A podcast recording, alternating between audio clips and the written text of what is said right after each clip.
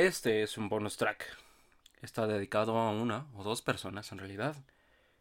Y lleva por título Don Quijote y la mitad de una carta que no alcancé a escribir. El loco más grande del planeta, y tal vez de la historia ficticia o real. Aquel que tras leer novelas y novelas de caballería se quedó con un cerebro seco. Decide entonces enamorarse de alguien a quien no conoce, llamada Aldonza Lorenza, que en sus propias palabras rebautiza como Dulcinea del Toboso, y entonces sale en búsqueda de aventuras junto con un Sancho Panza, para mejorar el mundo, para hacerlo un lugar mucho mejor. La caballería entonces es su religión, pelea en batallas que no son necesarias, sale hecho trizas en la mayoría de ellas, pero ¿por qué sigue peleando? Bueno, porque es un hombre de bien. No le gusta el mundo así como es y lo quiere mejorar, así que no le importa que sus batallas siempre resulten mal. De Don Quijote podemos rescatar muchas y muchas cosas y muchos valores, pero yo a ti te regalo dos. El primer valor es el respeto a nuestros propios valores e intenciones.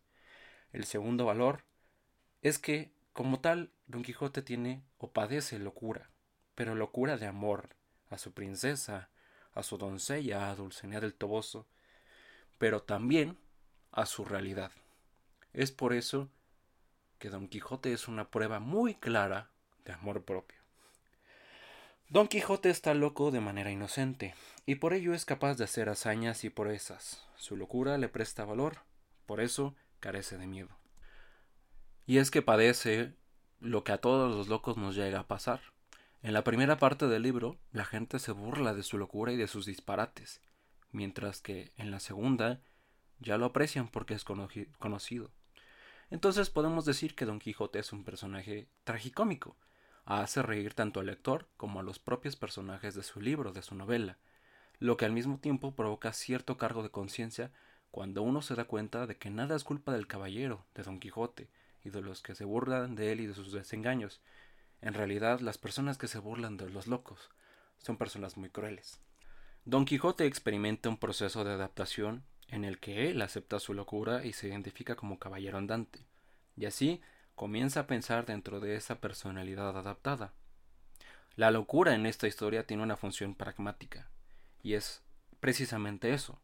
Un loco tiene la capacidad de fijarse y ver las cosas que otros son incapaces de ver o se niegan a reconocer. A un loco se le perdonan reacciones y palabras duras que no se perdonarían a una persona cuerda, y así la locura, en la literatura y en la vida, sirve también para exponer con libertad las opiniones críticas sin miedo a la censura. Recordemos, y recuerda siempre que vayas por tu vida, la locura presta valor y es la única cura para el miedo. La mitad de una carta que no alcancé a escribir. Hoy te felicito por haber tomado en tu vida las decisiones que has tomado, por ser quien eres y por haber hecho todo lo que te has decidido a hacer. Eres una mujer con muchos huevos. Y esta es una respuesta rápida que me doy a mí mismo, porque sí, hoy escribo para ti y para ti también. Y no me importa cómo le digas, eres la onda, lo máximo que me ha ocurrido en el tiempo reciente. Una doble oportunidad que apareció y con mucho orgullo, valentía y sobre todo miedo me decidí a tomar. Y esa es la frase con la que independientemente de todo lo que pueda llegar a pasar, quiero que me recuerdes un loco que te prometió seguir hasta quebrarse o hasta que lo quebrasen. Te lo dije, los locos somos los príncipes del universo. Y digo somos porque te incluyo, ya que siempre creeré que eres todo un caso, una psicóloga que está loca, está más enferma que sus pacientes, podría decir. Así que gracias por representar más de lo que crees, por haber intercedido por mí, igual que Chapu, cuando lo necesité. Y lo admito, la gente me dice maldito porque les odio, me dicen severo porque soy congruente, pero contigo y con ella siempre seré el más agradecido de todos. Su fan número uno, el que siempre escuchará a su querido Pandemonium para ponerme a pensar seriamente o para morirme de la risa. Que por cierto, si algún día quieren el testimonio de un hombre muy hombre que escucha mamá mía en el gimnasio y que llora con Coco, sería todo un sueño y un honor grabarles algo. Pero eso es tema de otro libro.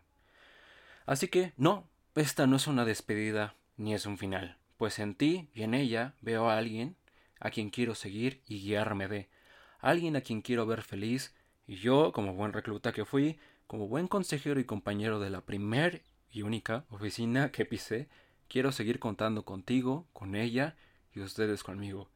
Porque yo no quiero fallarles, y se los dije, y se los repito a día de hoy, soy incondicional.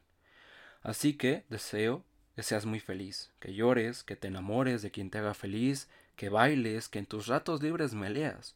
Quiero contarte de lo que me pasa, que ya te conté de mi ansiedad y te fascinaste sorpresivamente. Así que creo que ya te lo dije, eres una persona increíble y nunca quiero, quiero que pienses que estás sola.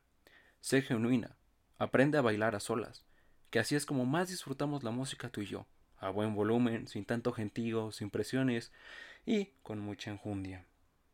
Que te importe un bledo lo que diga la gente de ti, lo que de ti piensen. Es algo innecesario saber opiniones que no aportan nada. Para ti, que te quiero volver a ver porque te debo un mollo, un ramen, porque tienes mi libro, que por cierto es la única copia física, así que cuídalo mucho, y porque te debo otro más que sé que te gustará y ya lo tengo guardado para tu cumpleaños. Gracias por venir a sacarme de la zona de confort. Que el tiempo nos decida y espero seas muy muy feliz. Con cariño y respeto, tu recluta.